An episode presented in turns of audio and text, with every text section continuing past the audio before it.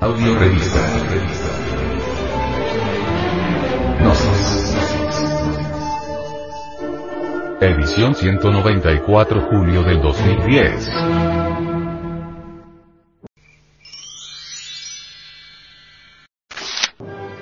Psicología. Provismo. El venerable maestro, Samael Aumeor nos habla. Provismo, es la ciencia que estudia las esencias mentales que encarcelan al alma. Provismo es la ciencia de las pruebas esotéricas. Provismo, es aquella sabiduría interna que nos permite estudiar las cárceles del entendimiento. Provismo es la ciencia pura que nos permite conocer a fondo los errores de las mentes individuales. El ser humano vive de cárcel en cárcel durante toda su triste existencia, si en realidad queremos con intenso anhelo ser libres, es indispensable que la mente humana se libere del miedo y de las apetencias. La mente humana de cada uno de nosotros debe liberarse de las ansias de acumulación, de los apegos, de los odios, de los egoísmos, de las violencias, etc. Para que quede completamente libre. El venerable maestro, Samael Aumeor, dice, la mente humana debe liberarse de los procesos del razonamiento que dividen la mente en el batallar de las antítesis. Una mente dividida por el proceso deprimente de la opción no puede servir de instrumento al íntimo. Hay que cambiar el proceso del razonamiento por la belleza de la comprensión. El proceso de la elección conceptual divide a la mente y da nacimiento a la acción errada y al esfuerzo inútil. El deseo y las apetencias son trabas para la mente. Esas trabas conducen al hombre a toda clase de errores cuyo resultado es el karma. En realidad de verdad, el miedo ejerce sobre la mente de cada ser humano el deseo de seguridad. El deseo de seguridad esclaviza la voluntad convirtiéndola en una prisionera de autobarreras definitivas, dentro de las cuales se esconden todas las miserias humanas. El miedo trae toda clase de complejos de inferioridad. El miedo a la muerte hace que los hombres se armen, y que unos a otros se asesinen. El hombre que carga revólver al cinto es un cobarde, un miedoso. El hombre valeroso no carga armas porque no le tiene miedo a nadie. El miedo a la vida, el miedo a la muerte, el miedo al hambre, el miedo a la miseria, el miedo al frío y a la desnudez, engendran toda clase de complejos de inferioridad. El miedo conduce a los hombres a la violencia, al odio, a la explotación, etc. La mente de los hombres vive de cárcel en cárcel, y cada cárcel es una escuela, una religión, un concepto errado, un prejuicio, un deseo, una opinión, etc. La mente humana debe aprender a fluir serenamente, en forma integral, sin el proceso doloroso de los razonamientos que la divide con el batallar de las antítesis. El venerable maestro, Samael Aumeor, dice, la mente debe volverse como un niño para que pueda servir de instrumento al íntimo. Debemos vivir siempre en el presente porque la vida es tan solo un instante eterno. Debemos liberarnos de toda clase de preconceptos y deseos. Debemos movernos únicamente bajo los impulsos del íntimo. La codicia, la ira, la lujuria, tienen su guarida en la mente. La codicia, la ira, la lujuria, conducen a las almas a la dichi. Infradimensiones, averno, infierno. El hombre no es la mente. La mente es tan solo uno de los cuatro cuerpos de pecado. Cuando el hombre se identifica con la mente va al abismo. La mente es tan solo un pollino en el que debemos montar para entrar en la Jerusalén celestial en Domingo de Ramos. Cuando la mente nos asedia con representaciones inútiles, hablemosle así.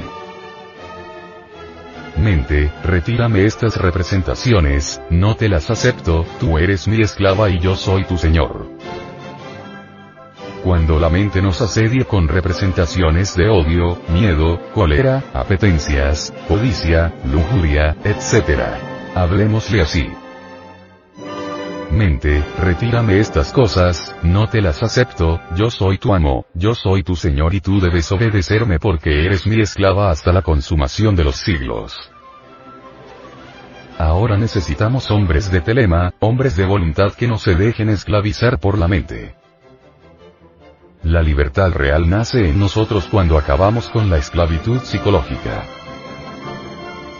La esclavitud psicológica destruye la convivencia, Depender psicológicamente de alguien es esclavitud. Si nuestra manera de pensar, sentir y obrar depende de la manera de pensar, sentir y obrar de aquellas personas que conviven con nosotros, entonces estamos, seguiremos siendo esclavos.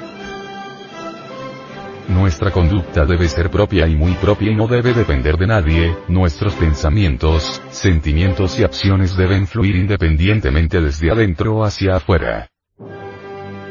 Solo aquel que se hace libre de verdad sabe lo que es amor, el esclavo no sabe lo que es el verdadero amor.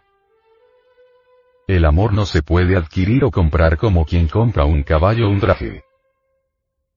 El amor no existe en la mente, no se podría practicar. Nace en forma muy natural, simple y sencilla. Si somos esclavos del pensar, sentir y hacer de los demás, jamás sabremos lo que es amor. Necesitamos comprender muy profundamente y en todos los terrenos de la mente, todo ese complicado mecanismo de la esclavitud psicológica. Existen dos géneros de conducta. Primera. La que viene de afuera hacia adentro. Segunda. La que va de adentro hacia afuera. La primera es el resultado de la esclavitud psicológica y se produce por reacción. Nos pegan y pegamos, nos insultan y contestamos groserías, etc. etc. etc. El segundo tipo de conducta es el mejor, el de aquel que ya no es esclavo, el de aquel que nada tiene que ver con el pensar, sentir y hacer de los demás. Este tipo de conducta es independiente, recto, justo, si nos pegan contestamos bendiciendo, si nos insultan guardamos silencio, si quieren emborracharnos, no bebemos aun cuando nuestros amigos se enojen etcétera, etcétera, etcétera. Ahora comprenderá, amable oyente, por qué la libertad psicológica trae eso que se llama amor. El venerable maestro, Samael Aumeor, dice, Existen muchas formas de esclavitud psicológica, es necesario estudiar todas esas formas si es que realmente queremos ser libres. Existe esclavitud psicológica no solo en lo interno sino también en lo externo. Existe la esclavitud íntima, la secreta, la oculta, la que no sospechamos ni siquiera remotamente, etcétera, etcétera, etcétera. El esclavo cree que ama cuando en verdad solo está temiendo. El esclavo no sabe lo que es la verdadera esclavitud. La mujer que teme a su marido, cree que lo adora cuando en verdad solo le está temiendo. El marido que teme a su mujer, cree que la ama, cuando en realidad lo que sucede es que le teme, puede temer que se le vaya con otro, o que su carácter se torne agrio, o que se le niegue sexualmente, etcétera, etcétera, etcétera.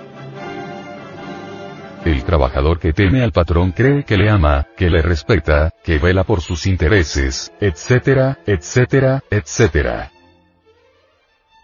Ningún esclavo psicológico sabe lo que es la libertad. La esclavitud psicológica es incompatible con el amor.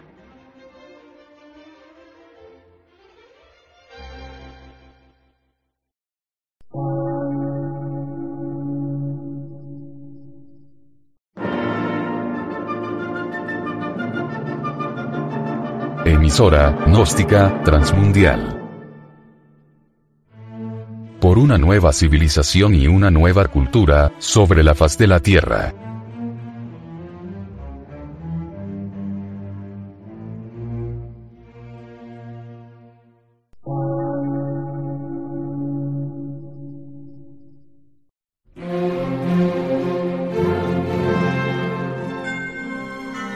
Medio de radiodifusión, científico, artístico, místico y filosófico, de la Asociación Colombiana de Centros de Estudios Gnósticos, Antropológicos, Psicológicos y Culturales. A. C.